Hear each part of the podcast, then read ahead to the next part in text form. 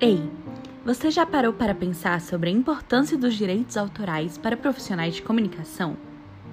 E ainda, qual é a origem deles? Quais são as implicações atuais na área da propriedade intelectual e quais são as diferenças entre os direitos autorais, morais e patrimoniais? Vamos saber sobre tudo isso hoje, aqui no podcast com Convida. O episódio de hoje tem a participação especial de Sheva Ravá, estudante de Direito na Universidade Federal de Minas Gerais, a UFMG. E claro, contamos também com a sua participação, sendo nosso ouvinte. Seja bem-vindo a mais um episódio do podcast com Convida. Sheva, seja bem-vinda ao podcast. Hoje nós vamos falar sobre direitos autorais. E a gente gostaria que você contasse um pouquinho pra gente, antes de começarmos, sobre as origens e os princípios desse direito. O surgimento dos direitos autorais, como eles funcionam hoje no Brasil, estão muito associados ao direito francês, em especial ao direito que foi produzido na época da Revolução Francesa. E por que que a gente do Brasil tem tanta essa ligação, é, tanto ao período histórico quanto ao país? Porque o Brasil ele se insere na tradição da civil law, que é uma tradição feita muito com base no direito da França e com os direitos autorais isso não foi diferente. O contraponto ao direito da civil law, a common law se desenvolveu os seus primórdios lá na Inglaterra e hoje em dia é muito comum nos Estados Unidos até por uma questão de herança colonial. E qual a grande diferença entre as duas, que vai ser útil também para a gente entender melhor os direitos autorais e sua aplicação no território brasileiro? Enquanto a civil law ela dá uma preferência para a estruturação legística, ou seja, para a redação de leis e de códigos, a common law ela vai se pautar principalmente nos casos previamente julgados e na jurisprudência, ou seja, na consolidação de cases. Atualmente, na área da comunicação, nós escutamos muito também o termo copyright. Existe alguma diferença entre esse termo e os direitos autorais? Então, é, foi aí que na França surgiu essa noção de direito do autor. Por sua vez, a escola da Common Law, que é da Inglaterra e dos Estados Unidos, ela desenvolveu mais a ideia de copyright, que é o direito de você fazer e distribuir as cópias de determinado material. Hoje em dia, é, todas essas concepções elas acabaram convergindo para a mesma situação, que é você criou uma obra seja essa obra uma invenção, algo utilitário, algo artístico da sua autoria, e você quer protegê-la, tanto de plágio quanto de futuras reproduções. Enquanto o direito da common law também pode ser entendido como direito inglês, ele visa mais a proteção dessa cópia, o próprio nome diz, copyright, o direito francês ele vai focar mais é, na persona, no papel do autor na sua potência criativa de fazer esse, esse item, essa obra. Ok, Cheva, então na prática, o que é preciso fazer para proteger uma obra que você criou? Geralmente os artistas eles vão se, se associar a uma editora que vai fazer esse trâmite legal. E geralmente também o próprio músico não é o responsável pela produção e pela gravação. Então aí a gente já vê pelo menos uns três envolvidos além do músico, que é o produtor musical, é, ou fonográfico, como você quiser, olhando mais para o lance da música, é, também a gravadora e também a editora, que é a responsável pelas partes burocráticas é, de cadastro, né? E é, todas essas partes elas vão estar envolvidas no registro e no cadastro feito no ECAD, que é o Escritório Central de Arrecadação e Distribuição, que é justamente é, esse escritório que vai receber remuneração toda vez que a sua obra for usada em uma, em uma execução pública da música. Então, como é que a pessoa vai lucrar com os direitos autorais? Quando ela tiver uma música cadastrada no ECAD com seu ISRC, que é o Código de Gravação Padrão Internacional, o ECAD vai, vai receber um valor por essa execução pública da música.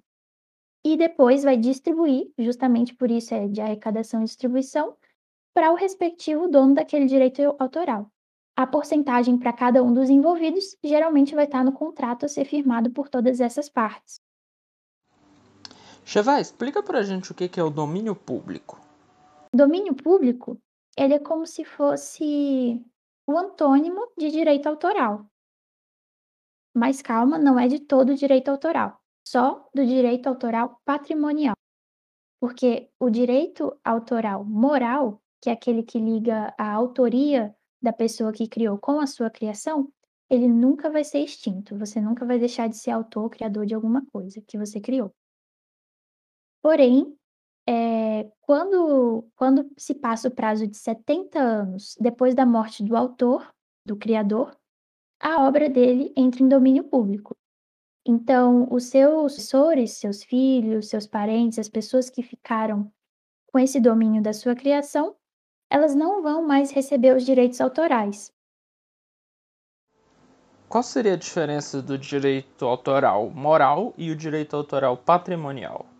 Entendendo um pouquinho mais do histórico, a gente já consegue agora discernir, passar para o discernimento do que atualmente é direito autoral. Então, num primeiro momento, é, é bom a gente discernir que existem dois tipos de direito moral, dois tipos principais. O primeiro dele é o direito autoral moral. O que isso quer dizer? Quer dizer que é o direito de aquele escritor ou de aquele criador, por exemplo, ser associado como o autor daquela obra. Por exemplo, o Machado de Assis. Muitas obras dele já estão no domínio público, mas ele nunca vai deixar de ser o autor de todas essas obras dele que foram publicadas. O outro direito moral que existe é o direito moral patrimonial. Esse sim, ele pode ser cedido ou vendido, seja de forma parcial ou total. E o que esse direito é, autoral patrimonial quer dizer?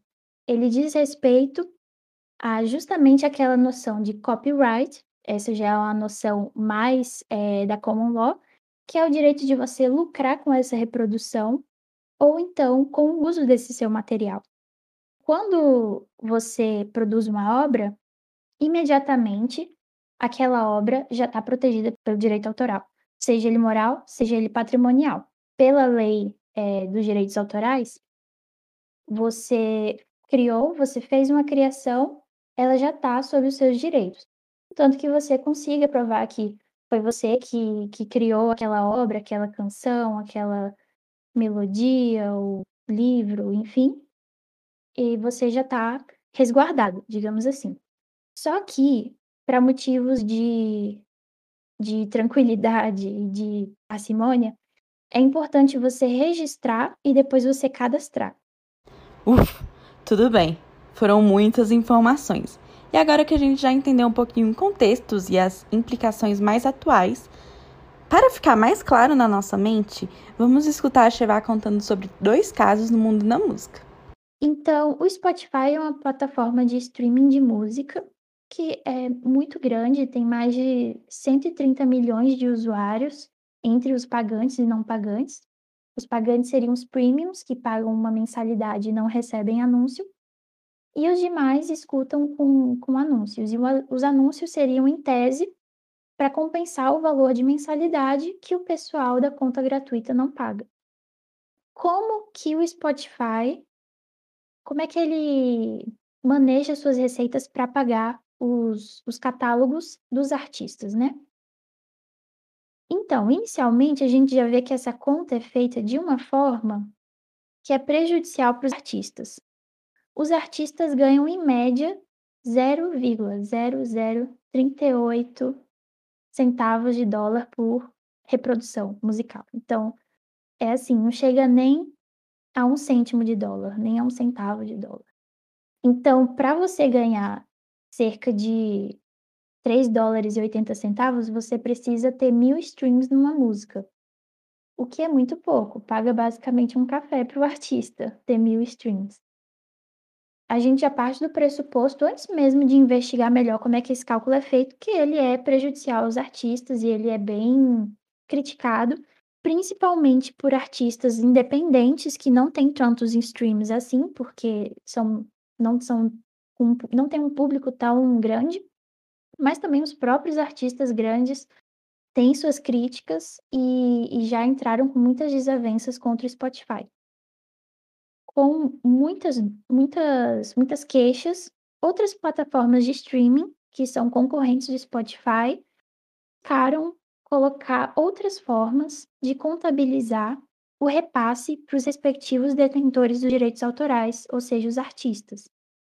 Então, a Deezer é uma, uma empresa francesa. Ela pensou um método que é user-centric, então ela é centrado no usuário.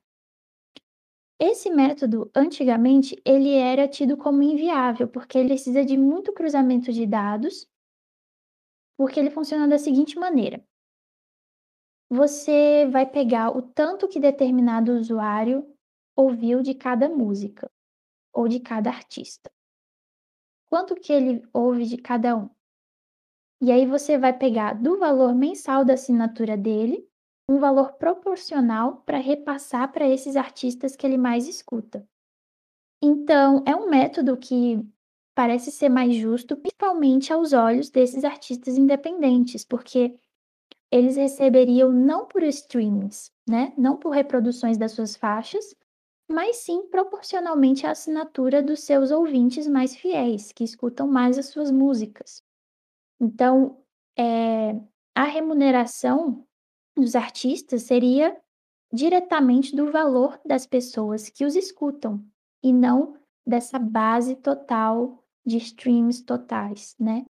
E isso daria uma maior remuneração para as pessoas que têm os direitos autorais, para os autores, criadores, músicos, e menos para as grandes corporações, que são as editoras, as produtoras, enfim, que é algo muito criticado no Spotify também.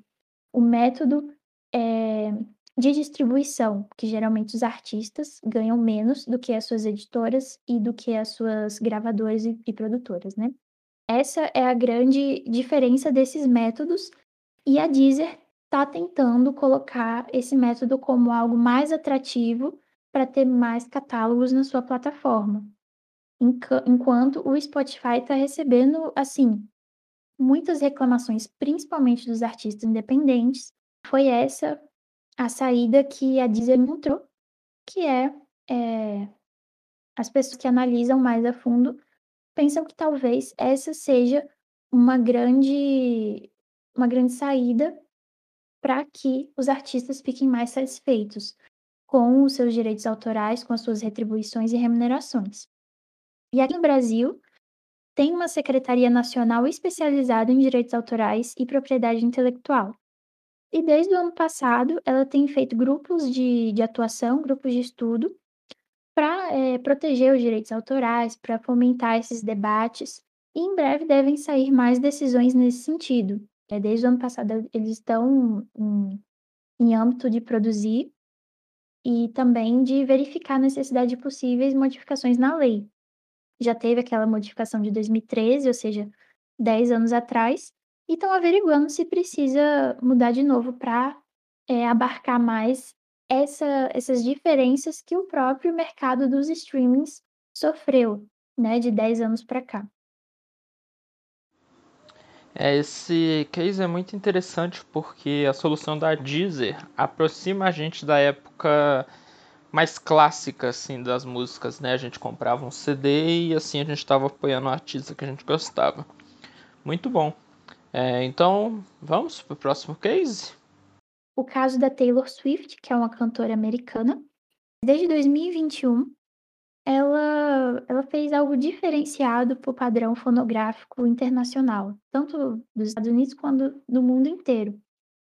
Que foi, ela começou a regravar alguns de seus trabalhos antigos que ela tinha gravado quando estava sob contrato com outra gravadora, anterior à sua atual. E isso causou muito estranhamento para algumas pessoas, porque pensaram: "Mas você está regravando discos antigos, com as mesmas melodias, as mesmas letras, réplicas idênticas, quase idênticas das músicas, por que você está fazendo isso?". E a grande, a grande questão do motivo dessas regravações tem a ver também com direitos autorais. Então, o que, que aconteceu? Quando a Taylor Swift tinha esse contrato com a Big Machine Records, que era esse contrato que ela assinou com 13 anos de idade, é, a repartição dos direitos autorais ela era diferenciada. O que que, o que que dizia em resumo nesse contrato? Dizia que a Taylor ia ter de fato os direitos autorais morais, os equivalentes deles nos Estados Unidos, então as músicas nunca deixaram de ser dela, isso é um fato. Porém, é, o fonograma, ou seja, a, a mídia física gravada, aqui no Brasil a gente chama de fonograma, lá nos Estados Unidos chamam as masters. Todos os fonogramas de todas as músicas desses álbuns seriam não da Taylor, mas sim da gravadora. Então, esses seis álbuns que a Taylor produziu e gravou com essa, com essa gravadora, Big Machine Records, ela teria a autoria, digamos assim, mas as masters, os fonogramas, seriam de registro da gravadora.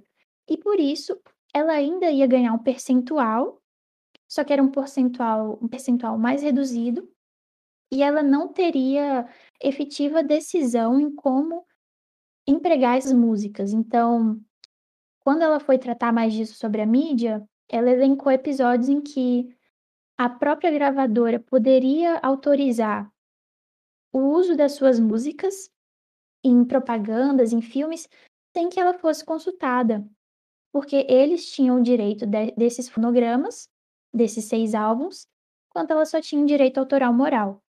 Essas músicas eram usadas sem a sua autorização, ela ainda ganhava um percentual desse uso, ainda era redistribuído a ela aquele percentual como autora e compositora, porém ela não tinha não tinha literalmente voz para escolher no que que essas músicas desses seis álbuns iam ser usadas.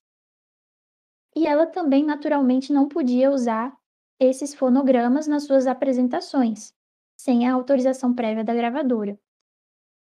Para vocês terem ideia do nível de, de retirada de poderes, chegou ao ponto em que essas masters, esses fonogramas, eles foram vendidos para um outro produtor que dizem na, nos burburinhos da indústria musical que não era amigo da Taylor e que não gostava dela, mas como eram masters muito produtivas e eles ganhavam um percentual dessa reprodução, dessa autorização, ele acabou comprando todas, a, todas as masters dela.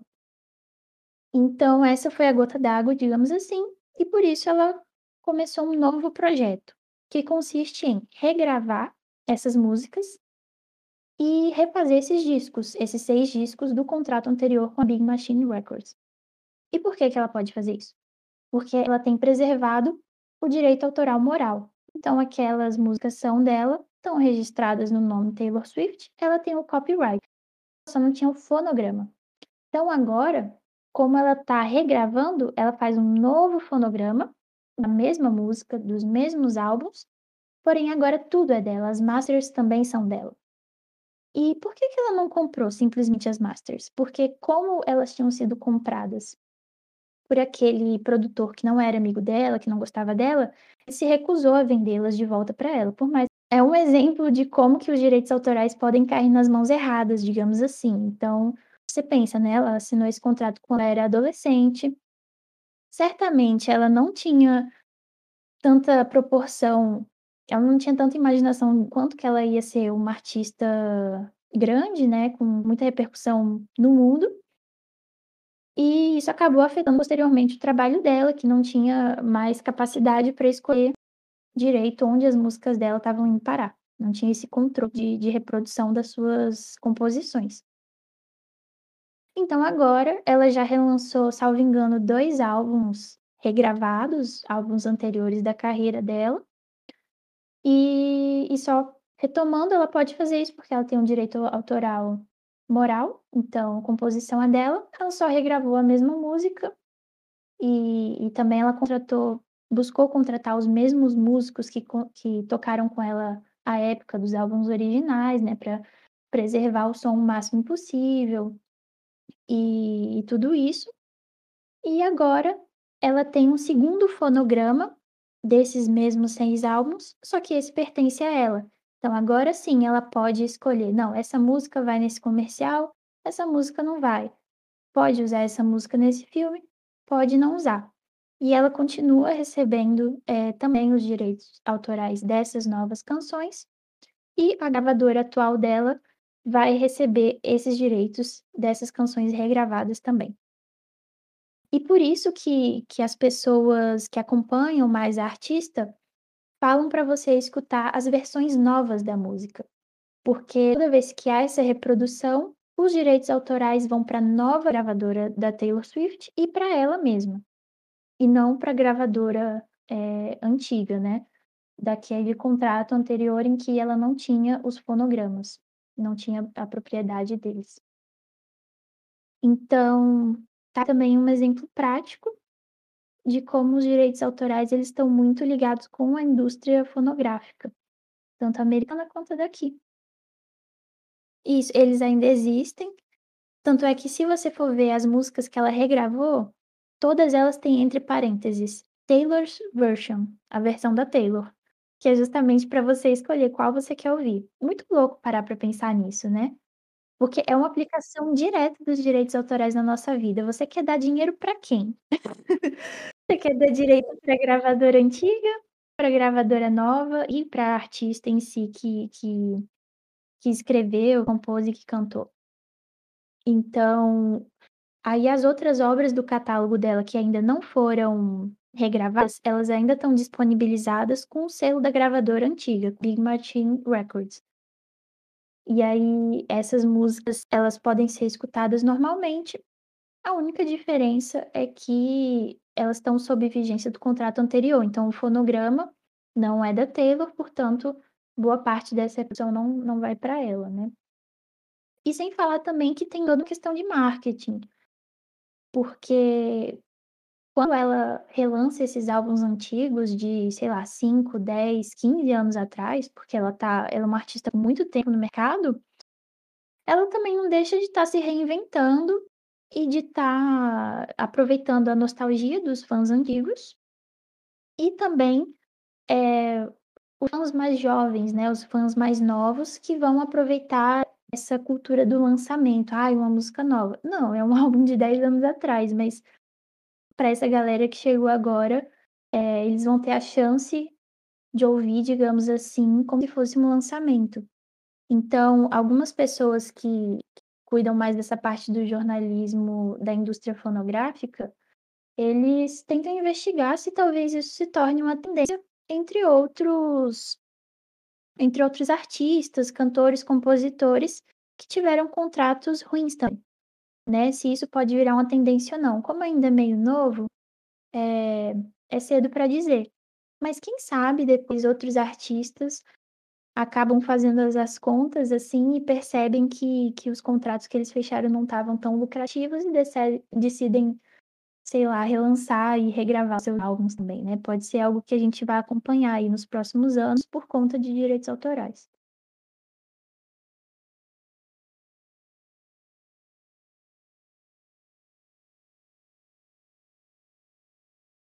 Sim. Ok, Cheva, então antes da gente ir embora, eu queria agradecer aos nossos ouvintes, quem está nos ouvindo, e a você. Muito obrigado por ajudar a gente com essa matéria, com o podcast. E antes de te deixar embora, eu queria fazer uma última pergunta. Qual você acha que é a importância de estudantes de comunicação, que nem a gente, entender mais sobre direitos autorais? Eu acho que a grande importância dos direitos autorais e desse conhecimento para os profissionais de comunicação é eles compreenderem, primeiro, como não infringir nenhum deles, e pode ser muito importante para o lado do seu cliente, é, se você for para essa parte mais da comunicação do marketing e da propaganda, né? Então, você ter cuidado com o que você vai estar tá divulgando, para você não estar tá infringindo direitos autorais de ninguém, e também para você se proteger em casos em que você está usando aquilo não para lucro. Então, se você estiver partindo do ponto da comunicação é, informativa, explicativa, jornalística, para você saber os seus direitos de se comunicar e de usar livremente obras, por mais que elas sejam alheias. E eu acho que isso é muito importante não cair é, naquele limbo de, de desinformação. Por exemplo, ah, eu não vou fazer menção a essas obras, ou então eu não vou usar essas obras porque eu vou estar infringindo um direito autoral. Mas não, você pode, você não está violando nada se o seu interesse é puramente disseminar conhecimento. E principalmente nos dias atuais eu vejo isso como, como algo importante. E, e vocês que lidam com a comunicação, ainda mais, que é como eu vou comunicar isso com uma pessoa com o sentido de, de propagar o que é verdade, o que são fatos, o que está acontecendo e o que é importante de ser comunicado, né?